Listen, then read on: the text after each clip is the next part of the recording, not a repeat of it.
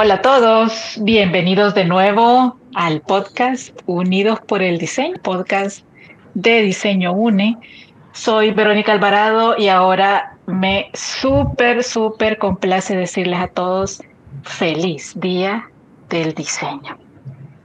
Hoy tenemos una inspiradora súper especial, una mujer con una trayectoria impresionante y lo que le falta. Y como yo sé que la gran mayoría, por no decir que todos, disfrutamos del cine y que puede ser para muchos una pasión y un pálpito que llevan así muy grande en su interior, hoy tenemos como inspiradora a Brenda Vanegas. ¿Cómo estás, Brenda? Bienvenida al podcast. Muchísimas gracias, gracias por la invitación. Un saludo a todas y todos los que nos escuchan, ¿verdad? Y pues el honor es mío de poder participar junto a ti, Verónica, así que muchas gracias por el espacio. No, gracias a ti, de verdad, el honor es nuestro. Y pues en esta oportunidad vamos a estar conversando sobre la pasión por el cine y un legado en vida. Pero para que tengan una breve reseña, porque de Brenda hay muchísimo que decir, yo le voy a contar un poquito de su trayectoria, solo para que se den una idea. Brenda Vanegas es productora ejecutiva y directora de cine. Es licenciada en comunicación, graduada en la Escuela de Comunicación Mónica Herrera, con un máster de guion de la Escuela TAI en Madrid. En el 2011 crea en El Salvador La Estación. En el 2017 crea la productora Encantada por la Vida, donde actualmente es la directora general también es docente universitaria en la Escuela de Comunicación Mónica Herrera, de las asignaturas de comunicación no verbal y taller audiovisual. Ha dirigido diferentes piezas documentales y de ficción, campañas de comunicación con enfoque de derechos humanos y orientadas a diversos públicos. Es experta en comunicación no verbal, sobre todo en la herramienta de la proxémica y diacrítica, aplicando el uso de las transgresiones positivas en diversos espacios públicos y privados. Es editora invitada en la revista Impúdica en la edición Memoria del Centro Cultural de España y El Faro en el marco de sus 20 años. También es colaboradora de la revista Facto conferencista del TEDx El Salvador con el tema de las heridas de la migración. Invitada y ponente en diversas conferencias sobre cinematografía y pedagogía.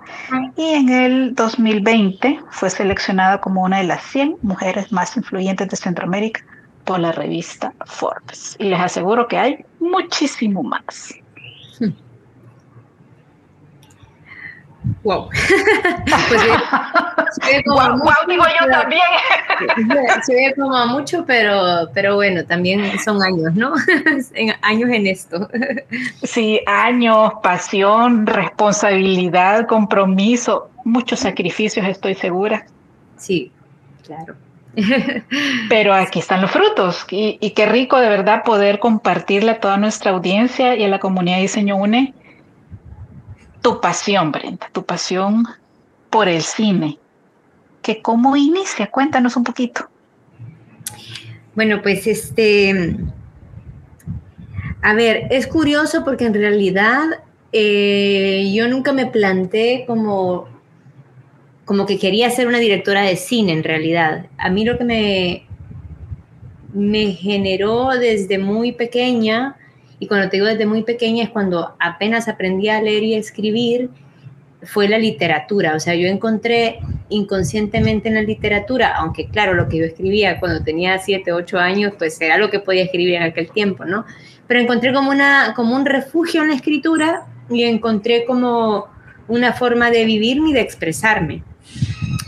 Y eh, la digamos la parte cinematográfica, eh, la dirección como tal, viene como una añadidura de esa pasión por la escritura o la literatura, ¿no?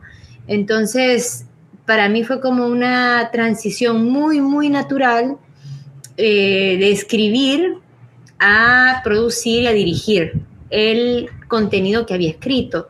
Entonces, eh, ahí creo que yo creo que tengo como, no sé, como una cuestión posiblemente muy innata de, poder visualizar escenas, tanto cuando las escribo como cuando las, pues las produzco o, las dirijo, ¿no? Entonces, pero, pero vino de eso. Algo que influyó mucho es que cuando estaba estudiando en la, en la Escuela de Comunicación Mónica Herrera, como bien decías, eh, que por cierto, pues este año es mi primer año en que he dejado de, dar clases por, darme un respiro y dedicarme a otros proyectos, pero sí que fui docente hasta, hasta el ciclo pasado, como mencionabas, y, yo creo que la docencia, tanto cuando la recibí como cuando la di, me dieron como una, una perspectiva muy interesante. Cuando yo tenía apenas, creo que 17 o 18 años, recibí taller audiovisual. Entonces, cuando yo no sé, como que me entero que yo puedo como, como lo que llaman, ¿no? La magia del cine, como hacer, hacer vivir eh, algo que esté escrito, para mí fue como alucinante. O sea, yo decía, no puede ser, si a la escritura te hace imaginar, te hace viajar, te hace sentir, pues el cine es que como que cobrase vida, ¿no? Como, como que se levantaran las letras del papel y empezaran pues como a moverse. Entonces, eh, sí, es un poco la, historia. Entonces, cuando acabo la carrera tenía como mucha claridad de que lo que me venía era eh, la cinematografía. Y de hecho yo estudié guion porque estaba todavía muy enganchada a, pues a la, la perdón, ya me tragué. Estaba muy enganchada a la literatura siempre, a la escritura, ¿verdad? A encontrar la herramienta de, escribir, pero ahora para un lenguaje que después iba a volver audiovisual, que es la cinematografía. Entonces, eh, si yo no estudié dirección, por ejemplo, yo no estudié producción, sino que estudié eh, guion cinematográfico. Ah, mira qué interesante. Bueno, yo tengo una especial admiración por ese don que tienen personas como tú al escribir y creo que es muy importante poderlo dejar ser, que surja, No, no frenarlo, porque en serio es un don. Eh, es una manera tan espectacular de usar el lenguaje y las palabras que uno se queda como... Yo tengo una forma de describir lo que es como si fuera un bordado. Sí, como tejer correctamente, sí coincido. sí, es que es una manera tan linda de cómo se van entretejiendo las palabras y que te van evocando muchas cosas a nivel mental y emocional. Sí, es así, fíjate, porque mira, nosotros inconscientemente, hablando del lenguaje, y me parece súper interesante que lo menciones, este, el lenguaje al final también es, un, es, es, es la manera en que en que vivimos y en que expresamos eh, nuestra cosmovisión, ¿no? Entonces, si nosotros estudiamos como un poquito el náhuatl, eh, pues, o el, o, la, o, la, o el enca, pues es que son, son unas, unas lenguas como muy poéticas, muy relacionadas a la naturaleza y, muy pues en, el contacto del humano con eh, la tierra, ¿no? Entonces es como que ya en el español fue, fue como digamos dejándolo un poco, pero nosotros también podemos como hacer esta, estas metáforas, estas asociaciones, ¿verdad? Eh, que bueno, que viene justamente en el lenguaje no en el lenguaje no verbal, como decía esto al principio, que es una de las áreas que más me apasionan, pues está todo el tema de, del paralenguaje y de la diacrítica, de cómo usamos símbolos, de cómo usamos eh, signos como para decir cosas, ¿verdad? Y no necesariamente somos textuales al decir las cosas. Y el cine pues te permite eso. El cine con una imagen te permite pues una transmisión emocional muy profunda de algo sin siquiera decir una palabra, ¿verdad? Por ejemplo. Sí, bueno, y algo que también se enfatiza ya con, con todo el entorno de la escena, ¿verdad? la iluminación, la música, el vestuario. Eh, se puede decir mucho solo con el lenguaje no verbal en un entorno así de, de preparado, pues para que lo captemos fácilmente los espectadores. Correcto, sí, sí, sí. Eh, mira, lo que sucede es que cuando, cuando se está haciendo cine, y eso independientemente de, si hace cine de ficción o cine documental, eh, tenés que tomar en cuenta que si es cine ficción, por ejemplo, estás creando un mundo ficticio, aunque esté basado en hechos reales, ¿no? Entonces, si tú, por ejemplo, querés trabajar, eh, no sé, la recámara, por ejemplo, de, Esther, digamos, ¿no? Entonces, este, Esther, que es una persona mayor, que en este caso pues tiene una condición mental, etcétera, pues ese espacio tiene que de alguna manera representarse, ¿no? Entonces, vos tenés que tomar como los, eh, los, los elementos imprescindibles para que esta persona se vea que su espacio es una extensión de ella y que el espacio nos está diciendo oh, más información de este personaje, ¿no? Entonces, cuando estás creando, hay un área que se llama diseño de producción o, o la dirección de arte, entonces los encargados de ese departamento, y en este caso, si sos director eh, o directora, este, entonces tomás en cuenta como ese universo que va a representar a este personaje. Y la fotografía, como bien decías, más allá de la composición, que es como lo primero que nos, se te enseña, es también qué clima, fíjate, qué clima emocional incluso puedes transmitir con la fotografía, ¿no? Entonces, este, sí, todo, todo esto viene a componerse como en el lenguaje cinematográfico, que es un lenguaje, ¿verdad? Así como, como la lengua, ¿no? Es, es como, como otros códigos de transmisión de información, de emoción, de narrativa, de, pues al final de líneas argumentales también, ¿verdad?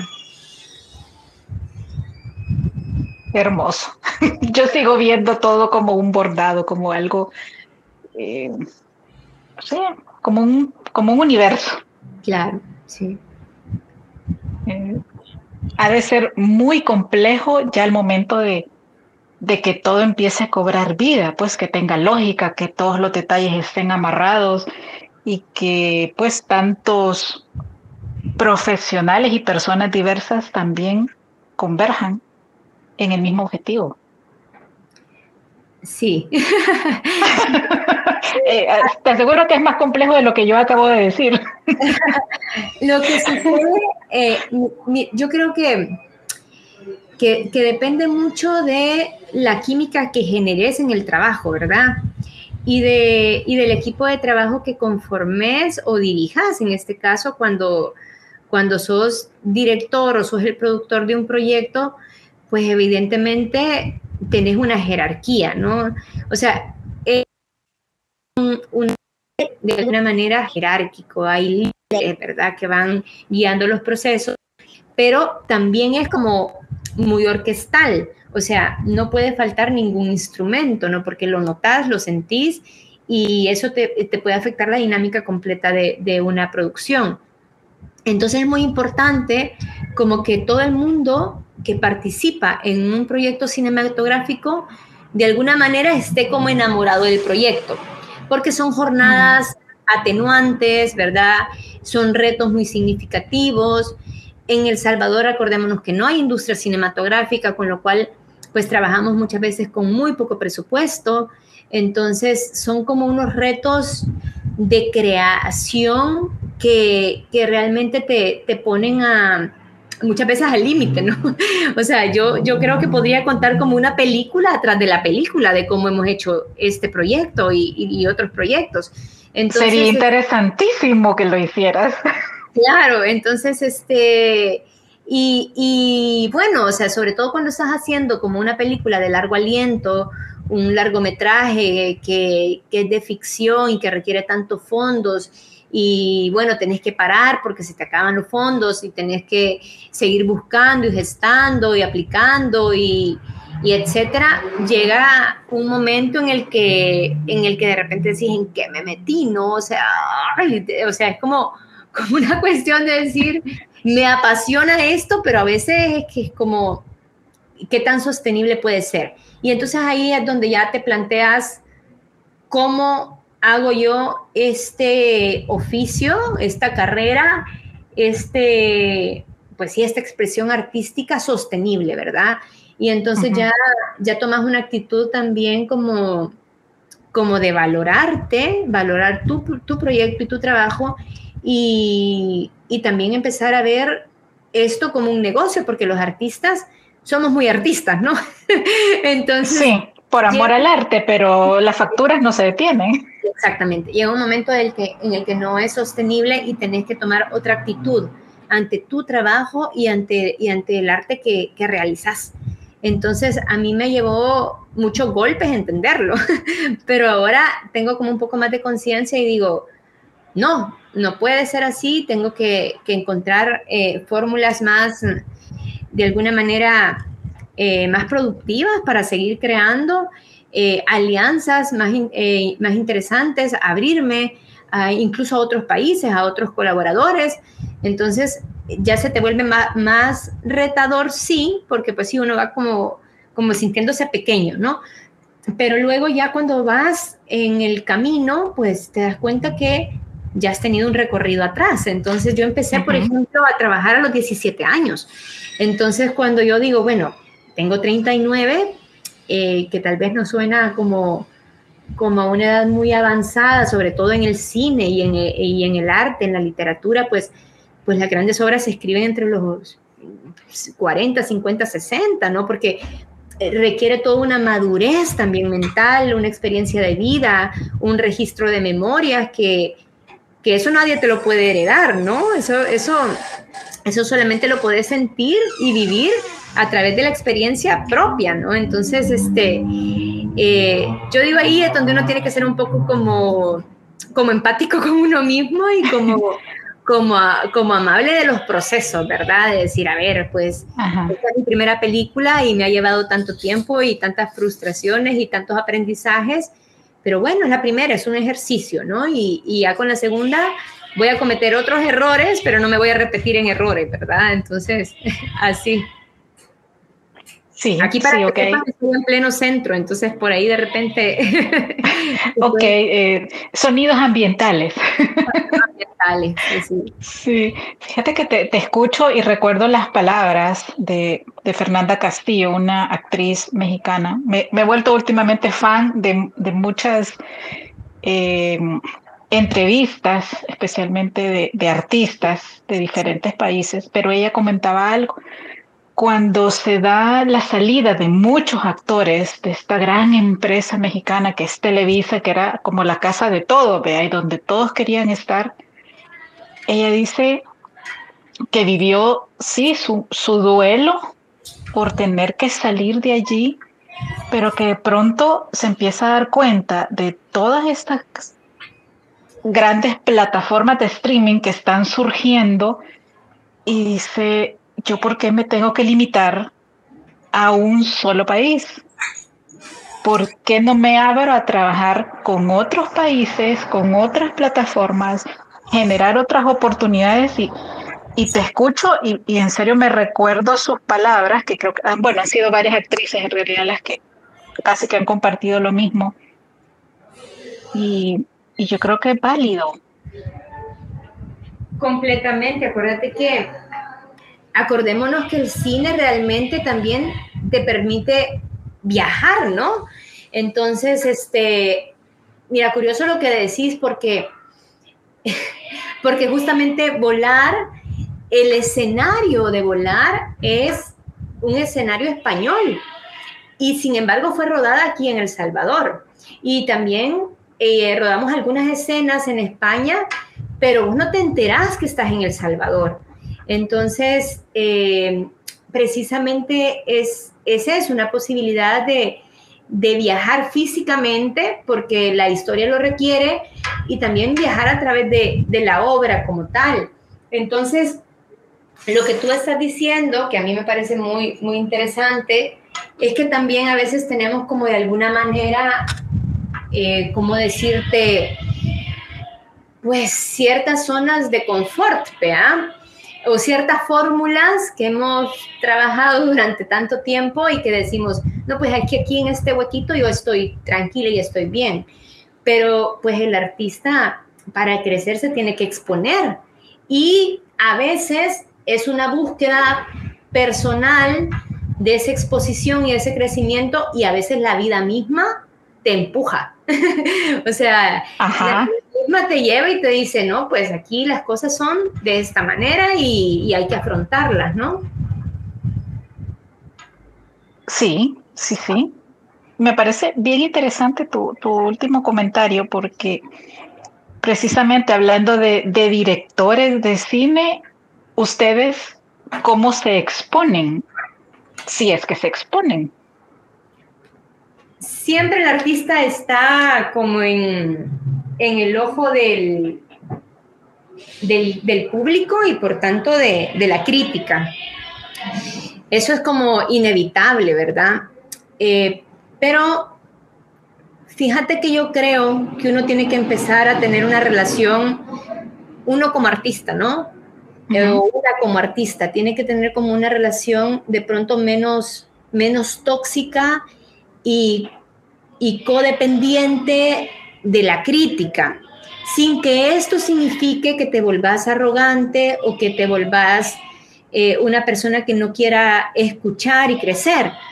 Pero yo misma me he observado que, por ejemplo, antes eh, me afectaba mucho eh, la autoestima como creadora si un determinado festival me elegía o no me elegía, si ganaba o no ganaba un fondo, si eh, cierta organización decidía o no decidía apoyar mi proyecto. Entonces, y determinaba eso mucho, entonces estaba como, como si, si de repente pues era seleccionada o éramos seleccionados a algo, era como, wow, vamos por buen camino, no sé qué. Y de pronto sucedía que con el mismo proyecto, algún fondo, algún festival, de hecho, muy similares en categoría y, recorrido, no, y entonces te, entraba el bajón.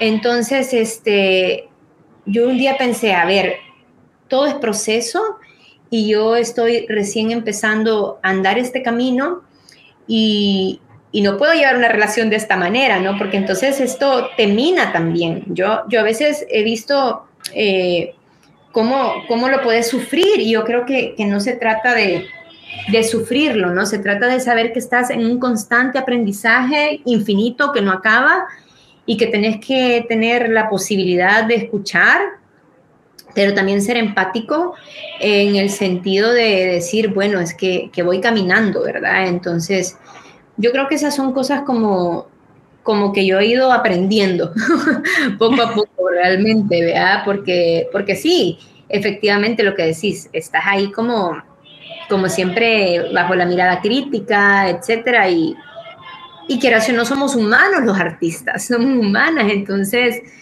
eh, te puede llegar a afectar, como te puede también como sentir que vas por buen camino, ¿verdad? Entonces, sí, son aprendizajes siempre, creo yo. Sí, totalmente. Yo, yo me atrevería a decir que los artistas son todavía muchísimo más sensibles que el resto.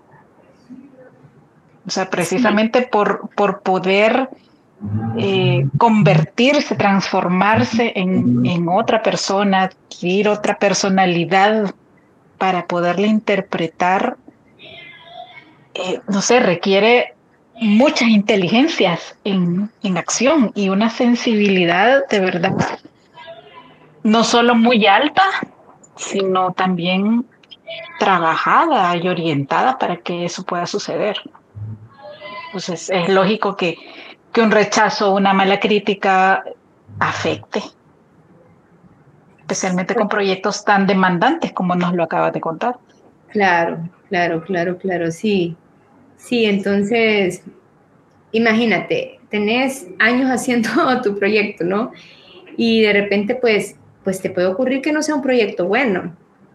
en el sentido de los, los cánones, digamos, o los, los preconceptos de lo que se considera un cine eh, de calidad o no, ¿verdad? Que eso es muy subjetivo siempre. Entonces, la sensación que te puede venir de fracaso puede ser muy grande. Pero si vos lo ves, como yo, yo he entendido este proceso, por ejemplo, de, de antes la lluvia, que muchas personas lo conocen como volar, que fue el nombre que se le asignó de producción, y ahora lo hemos cambiado a antes la lluvia, eh, ya para empezar la comercialización y la exhibición, eh, pues puede ser un gran bajón, ¿no? Si vos no ves que el proyecto fue una universidad, eh, ¿verdad? Una maestría, que el proyecto fue como tal escuela, ¿verdad? Entonces, y que hay cosas en las que acertaste y cosas en las que no acertaste, porque es así, o sea, no hay, pues no hay opciones, ¿no? O sea, cuando estás creciendo y estás aprendiendo, pues te caes y al caerte, pues, pues, pues, obviamente aprender, ¿verdad? Y decís, ah, bueno, pues los pasos eran de esta manera y los caminos eran de esta manera y ahora lo he aprendido para mi siguiente proyecto en el que vas a aprender otra vez.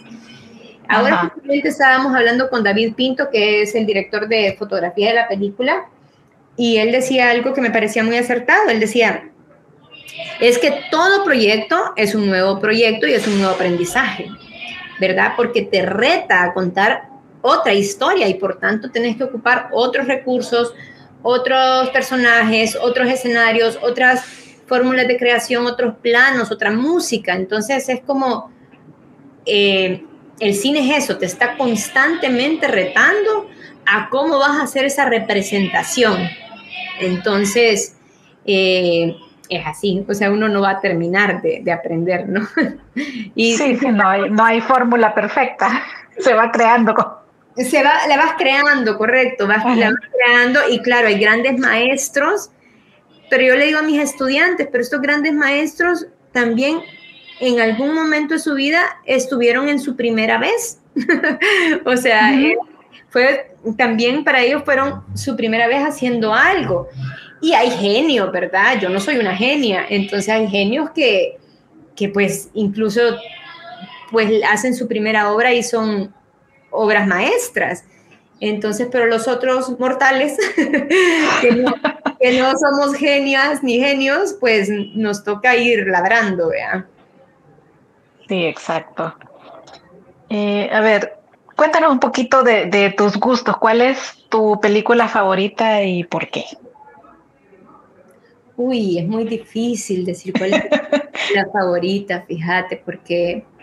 O una de las más significativas para ti.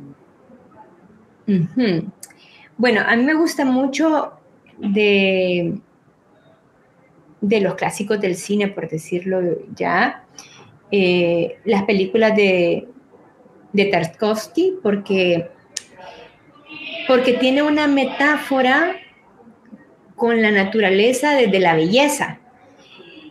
Y curiosamente también me gusta mucho el cine de Lance von pero la relación que, que este otro director tiene con la, con la naturaleza es de lo sublime, ¿no?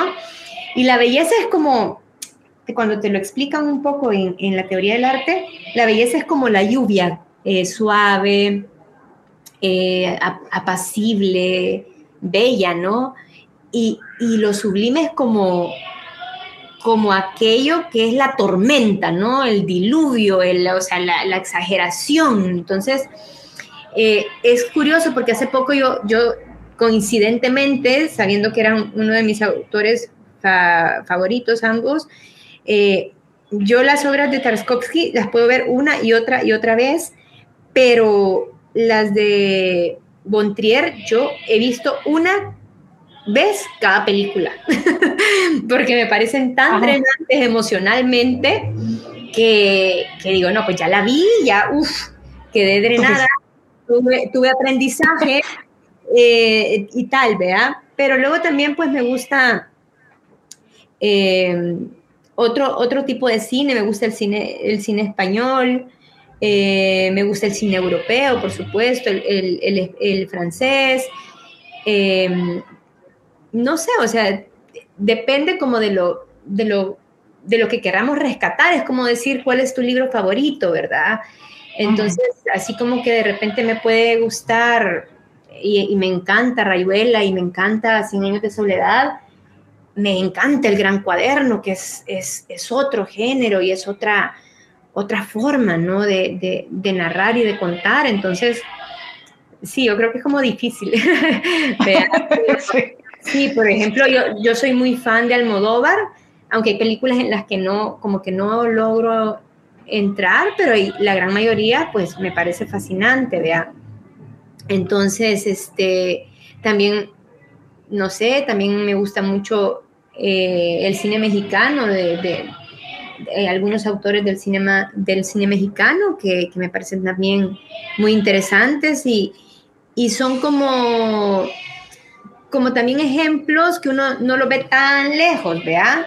Que a veces pues sí, podés, eh, no sé, que te encante un tipo de cine y, y de repente vos decís, bueno, pero es que cómo llego hasta allá. Y entonces lo que te da el cine latinoamericano, ¿verdad? Eh, por decirte algo, justamente estos que son como, como mexicanos, que de alguna manera, de hecho, he recibido algunos talleres con, con ellos, es que vos puedes decir, ah, bueno, no, no es tan lejano llegar a ser un cine como, como el que puede hacer Amate Escalante, ¿verdad? Como el que puede ser este Alfonso Cuarón, incluso, incluso con Roma, si nosotros le quitamos, Roma podría haber sido más austera también, porque la, lo, medular de Roma no está en su, en su, en su gran valor de producción, que por supuesto es una, una película de época, pero también pudo haber sido más austera y pudo haber sido igualmente impactante, ¿no? Entonces, vas ahí como, como aprendiendo, ¿vea? Entonces, yo creo que es como, como eso, como, sí, como eso realmente. Ok, ¿y qué opinas de, de, las producciones de, de las plataformas de streaming? Pues yo estoy de acuerdo, porque eso de alguna manera democratiza un poco más el cine, este, porque a ver, va a sonar mal, pero es así. Pero yo realmente tuve acceso al cine eh, que no venía al país cuando se, cuando tenías como la piratería, la, perdón, cuando tenías la piratería ahí a la vuelta de la esquina, y entonces pues empezabas a ver otro tipo de cine, porque si vos ibas al cine acá, pues había una agenda de qué cine ibas a ver, ¿no? Entonces, este, yo creo que también la piratería de alguna manera, pues en su momento nos, nos alimentó cinematográficamente, ¿no? Y en formas de narrar y, todo esto, ¿no? Entonces, eh, ahora ya tenés otras posibilidades que, o sea, que, que, por, que por decirte eh, pues te inscribís, por ejemplo, a Filmin, eh, que lo recomiendo mucho porque de alguna manera es como que eh, te ponen incluso como el cine clásico, te pone el cine por directores, te pone las películas ganadoras de, los Goyas, entonces como que te abre mucho el mundo, ¿no? Mm, súper. Ajá. Entonces, yo creo que es una gran oportunidad para que vos podás tener acceso a otras narraciones eh, y también para que de alguna manera vos puedas llegar a otras plataformas, ¿no? A, a otros contextos, a otros países. Entonces, no, yo, yo, yo muy bien. sí, yo les decía proveedores urbanos a ellos. Sí. No, sí, sí, sí. A ver, sí, o sea, eh, pues, pues lo que te digo, antes de los streaming eso era lo que teníamos, entonces era lo que, lo que nos tocaba, ¿no? Sí, sí, sí, tenés razón. Yo, yo vi unas que otras películas que jamás estuvieron en cartelera y que eran muy interesantes, muy buenas y sobre todo diferentes a lo que la cartelera tradicional nos ofrece. Sí, sí, sí. Súper, bueno. Em, cómo se eligen los actores. Fíjate que hay muchas fórmulas, eh, hay muchas formas eh, de hacerlo. Hay quienes como que hacen un casting abierto, extensivo, eh, porque están buscando como una característica que en el imaginario se tiene y que, y que no lo han podido encontrar en un actor determinado, ¿no? Sobre todo cuando quieres trabajar con actores naturales, entonces este, tenés como ese reto de, de, ir a la búsqueda de, de estos personajes, ¿no? Luego también hay otra forma que es como que a mí me ha pasado de todo, la verdad, y con el tema de actores y actrices. Eh, a veces yo he escrito un personaje pensando ya en, el, en la actriz, por ejemplo, ¿no? Que va a interpretarlo. Otras veces me ha, me ha tocado como, ¿quién puede interpretar este papel? Y otras veces me ha tocado descubrir, fíjate, que de pronto elegí personajes o actores o actrices queriendo interpretar roles que no estaban como en su mundo y no funcionaban del todo, entonces tener que ir a ese mundo y en ese mundo encontrar al, actor o a la actriz. Entonces, yo creo que cada proyecto te, lo, te va demandando diferentes, diferentes posibilidades, ¿verdad? Wow, súper. Pero sí puede ser muy tardado un casting o no. O sea, o, sí sucede que, que de verdad la actriz para el cual escribiste ese personaje acepte y, todo cool, así, todo azul, como decimos? Pues dependerá, sí, dependerá de, lo, que, de lo que andes buscando y de, y de qué tan complejo sea el personaje. Fíjate que, por ejemplo, em, en Antes la lluvia, que tuvimos el gran privilegio, digamos, de poder trabajar con, híjole, con Isabel Dada, ¿no? Eh, nosotros estábamos como con muchas ganas de que ella fuera, pero sabíamos que eran unos retos muy grandes para que ella aceptara el, rol, porque Isabel, para cuando nosotros rodamos la película, ya estaba básicamente retirada de la vida artística. Eh, Isabel Dada, pues también muy paradójicamente estuvo como en la primera película eh, o de las primeras películas de ficción, en Los peces fuera del agua.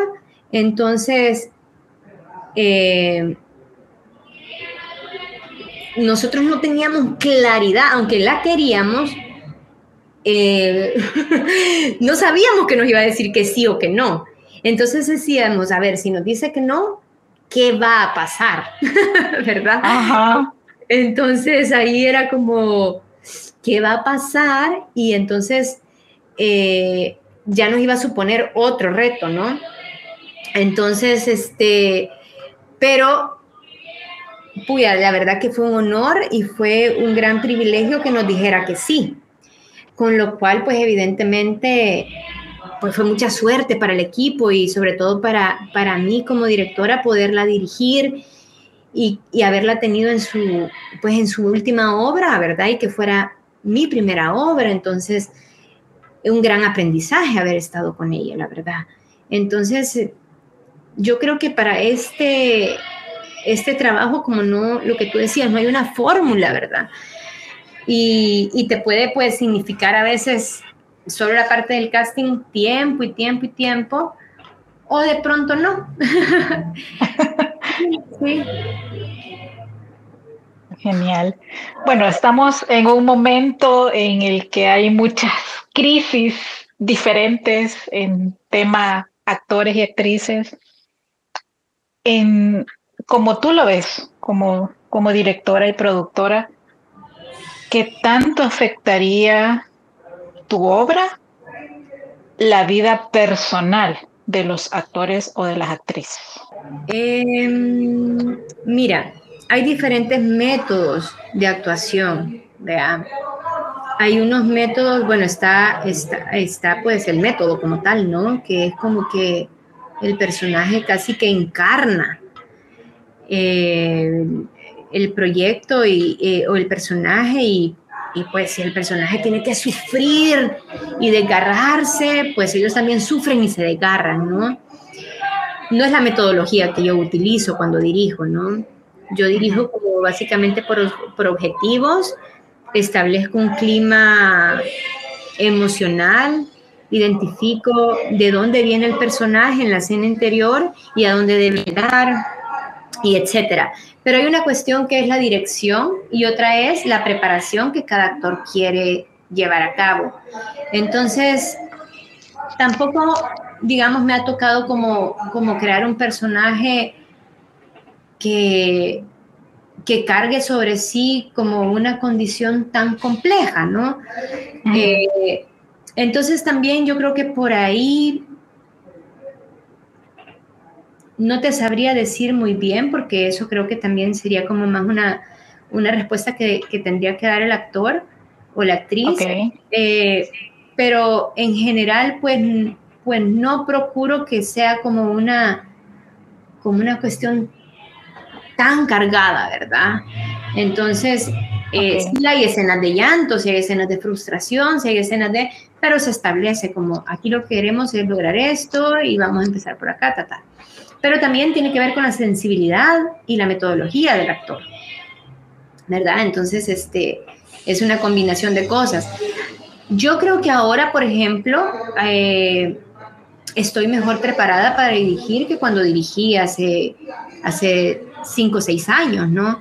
Entonces, vas agarrando como músculo para saber cómo, cómo llevar a cabo las cosas, ¿verdad? Perfecto, me encanta. Hace un momento nos mencionabas al director de fotografía.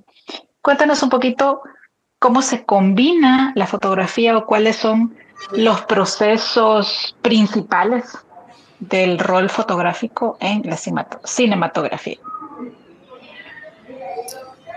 Bueno, pues es, es, muy importante el director de fotografía y es muy importante eh, una comunicación muy asertiva con el director de fotografía, porque en realidad el cinematógrafo de alguna manera establece junto con el director los planos y los planos son el lenguaje del cine, ¿no? Eh, si yo determino que una escena la voy a hacer en un primer plano, la voy a hacer eh, acercándome al personaje suavemente, si lo voy a hacer desde un plano eh, casi que panorámico, porque quiero que el personaje se sienta perdido entre, entre una multitud. O sea, siempre estás estableciendo qué emoción vas a transmitir con qué plano, ¿verdad? ¿Qué sensación vas a transmitir? Entonces, eh, tiene que haber como, como un entendimiento muy grande de la escena, del objetivo que se tiene por escena y de lo que quieres transmitir y cómo el lenguaje desde el plano, desde lo visual, va a apoyar ese, esa, esa idea o ese objetivo, ¿verdad? Y sí es cierto, fíjate que eh, lo que yo te decía al principio es que es muy orquestal, porque la fotografía no es solamente el plano, es la luz, pero también va trabajado íntimamente con la dirección de arte. O sea, la dirección de arte es la que te establece también eh, qué mueblería hay, qué tipo de vestuario van a tener los personajes, o sea, qué colores van a ser las paredes, este, eh, qué carácter ese escenario, si es un escenario moderno, viejo, si es un escenario deprimente, si es un escenario, eh, pues por lo contrario, súper luminoso, o sea, entonces van trabajando entonces es como van trabajando conjuntamente y, luego a eso se suma todo el tema sonoro, porque estamos creando lenguaje audiovisual. Entonces, aquí sí me atrevo a decir, fíjate que, que muchas veces los directores primerizos, y, a mí me pasó eh, con esta película, que por suerte se pudo rescatar en postproducción, eh, pues descuidas el canal sonoro.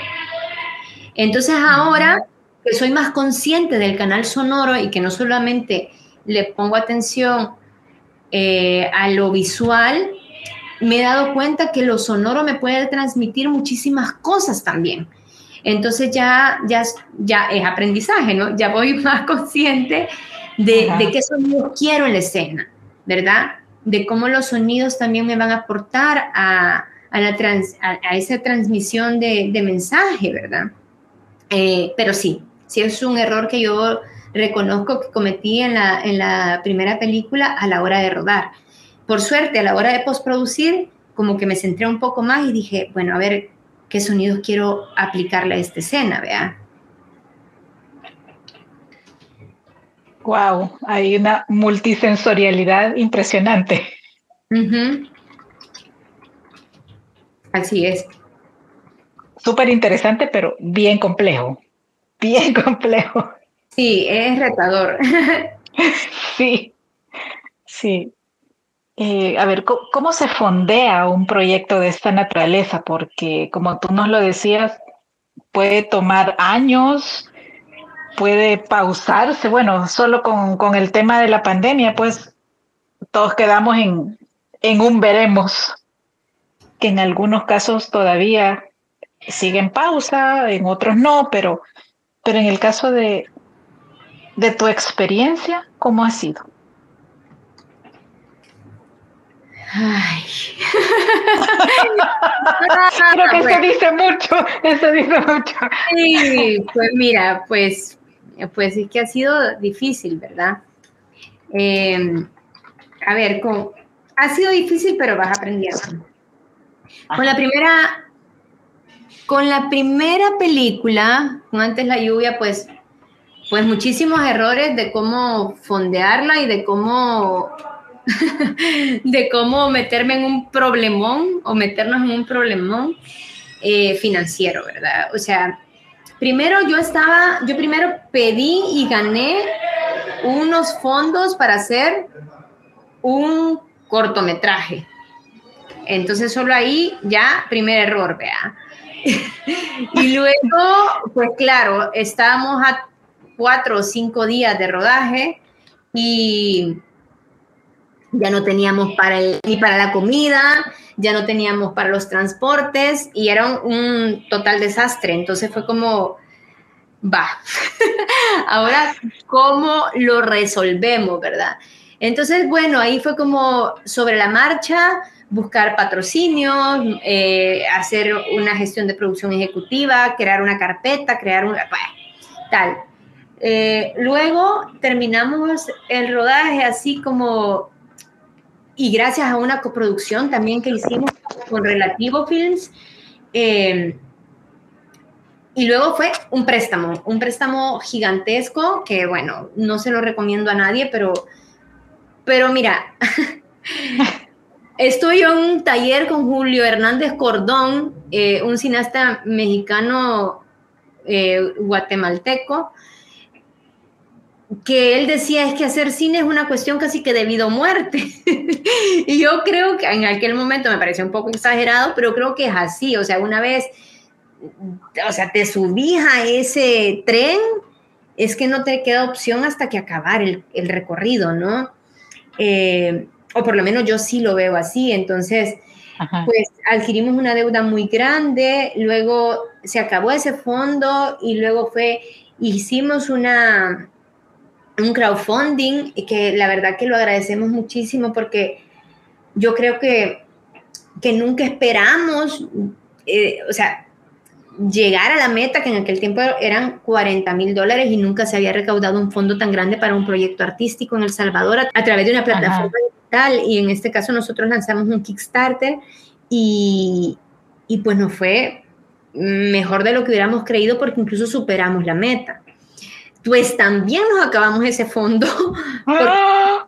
Es, carísimo, o sea, yo creo que, que, era algo que yo no había dimensionado lo, lo, caro que era hacer cine, ¿no? Entonces, este, eh, me doy cuenta de eso y para mí fue como, va, ¿y ahora qué hago? Bueno, pues hicimos un montaje, hicimos una primera, como una, una primera ronda de, de, de postproducción eh, entraron unos productores mexicanos nos orientaron un poco y ahí fue como que de alguna manera le dimos un poco de vuelta a la película y luego participamos en un, estuvimos participando en unos Work in Progress y llegamos a ser seleccionados en el Festival de Guadalajara. Y en el 2020, justamente en pandemia, como bien decís, de forma virtual, eh, ¡pum! ¿Verdad? Somos seleccionados, teníamos los pasajes comprados, muy contentos que íbamos a ir, se cancela y eso fue como casi un año perdido y ya luego de ese año perdido, eh, pues se retoma el proyecto, se retoma el festival y resulta que ahí no ganamos el resto de premios que necesitamos para acabar la película.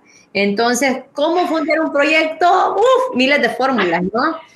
Entonces, pero sí, ese ha sido como, como el camino. Ahorita, por ejemplo, acabamos de tener eh, pues un fondo que nos ha asignado ONU Mujeres y que, y que claro, porque estás en esta etapa donde necesitas promover tu película, donde necesitas eh, hacer un lanzamiento, donde necesitas hacer trailers, o sea, más dinero, nunca se acaba la necesidad de dinero, ¿no? Entonces, cuando vas a festivales lo mismo, porque muchas veces te invitan, pero no es como que te dan el pasaje y lo demás para ir, ¿verdad? Entonces, eh, bueno, nos quedamos en, en las fórmulas de cómo fondear el proyecto y bueno, estamos ya a la puerta de poder ver la película en la gran pantalla y quién mejor que tú para hacer la invitación a todos para que asistan. Bueno, pues eh, eh, de pronto puede ser como un poco extraño, ¿verdad? Que uno diga, ay, vayan a ver la película que merece la pena.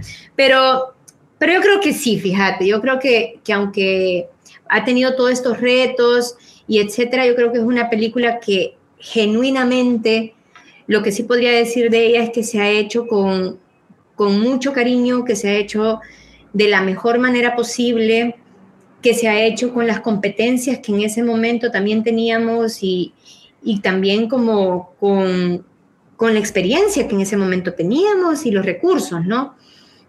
Entonces,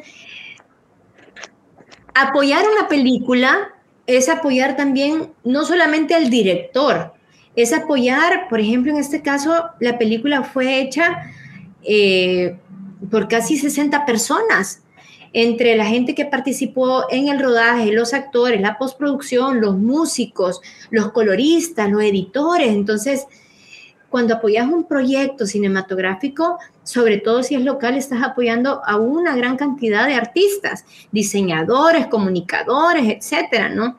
Entonces, este, y la única manera que nosotros tenemos también de seguir creando es que los proyectos se puedan ver y se puedan comercializar. Entonces, yo sí que agradecería muchísimo la participación de asistir a a la proyección de cine que empieza eh, al público pues este 28, en la, este jueves 28 de abril en las salas de Cinemark y que puedan pues disfrutarla y que puedan criticarla y que puedan aprender de ella y que puedan compartirla, ¿no? Entonces, pues sí, están invitadísimos. Yo de hecho voy a estar como en las primeras eh, presentaciones de la película el jueves hay dos horarios, a las 5 de la tarde y a las 7 de la noche, y yo voy a procurar estar por lo menos eh, este jueves, viernes, sábado, y dependiendo de cómo vaya, pues la, demanda, ¿no? que la gente asista, eh, pues se puede mantener en cartelera. O sea, los cines pues te mantienen en cartelera en función de que la gente quiera asistir. Entonces sí que sería maravilloso que, puedan apoyarnos, ¿verdad? En, ir al cine y es una película de alguna manera para todo público, eh, con lo cual puede ser como también una actividad familiar, básicamente, ¿no? Obviamente no llevar bebés ni, tan pequeñitos porque pues son otras condiciones las, de cuido para ellos, ¿no? Pero, pero sí, yo creo que sí, que es, que es, es un proyecto que, que de alguna manera vale la pena ver, ¿verdad? Y compartir. Así que eso, están súper invitados y, pues nos encantará encontrarnos en, la sala. Sí, absolutamente. Bueno, cuentan con el apoyo de Diseño UNE. Nosotros lo vamos a estar eh, compartiendo reiteradas veces para que pues la gente vaya, asista. Y pues nosotros ya tenemos nuestras entradas. Vamos a estar ahí el jueves, definitivamente. Ay, muchísimas gracias, muchísimas gracias. Verónica, muy amable. No, un placer. Gracias un a todo el equipo de diseño uno une también, ¿verdad? Y mira qué interesante, porque el diseño une y es que todo el arte une y, y la cinematografía también. Entonces, nos volvemos puentes, ¿verdad? De diálogo, quieras o no, con lo que creamos, ¿no? Entonces, yo creo que también eso eso es muy interesante y es muy importante, sobre todo en nuestras sociedades que muchas veces estamos divididos políticamente, socialmente, eh, ideológicamente, religiosamente. Yo creo que, que también es una oportunidad como, como, hey, si al final todos somos humanos y humanas, entonces es como, no sé, como que podernos ver desde esa humanidad, que todos padecemos la tristeza, la alegría, eh, alguna enfermedad, etcétera, ¿no? Entonces, yo creo que también es importante eso, como empezar a reconocer lo que el arte hace por nosotros en la vida, vean. La música, el teatro, las pinturas, la fotografía, ¿verdad? Sí, eso creo. absolutamente de acuerdo contigo. De hecho, por eso Diseño UNE se llama así, porque cuando yo iba a los congresos de diseño en, otros países, el diseño nos unía. Y de ahí viene el nombre y, y unirnos en todo lo que nos nutra, que nos sume como personas, bienvenido sea. Brenda, qué, qué placer y qué honor conversar contigo y poderte compartir ahora a través del podcast, que te cuento, llega a más de 30 países de forma orgánica. Ah, qué chulada. estaremos ahí viendo tu película y de todo el equipo y nos haremos el selfie para que también te conozcan en, en persona a través de, de las redes de Diseño UNE. Y ya saben, ustedes están invitadísimos para que vayan a ver antes la lluvia a partir de este jueves. Muchísimas gracias, Verónica, y un saludo a, a todas y a todos los que te escuchan por todos lados. un beso. Gracias igualmente y gracias a todos ustedes. Espero que hayan aprendido y que se les haya movido mucho, mucho, mucho adentro con todas las experiencias que Brenda nos ha compartido en esta plática de verdad a corazón abierto. Tan linda, gracias. No, gracias a ti. Disfrútenlo. Feliz Día del Diseñador en todos los países. Nos escuchamos pronto. Bendiciones para todos y un abrazo.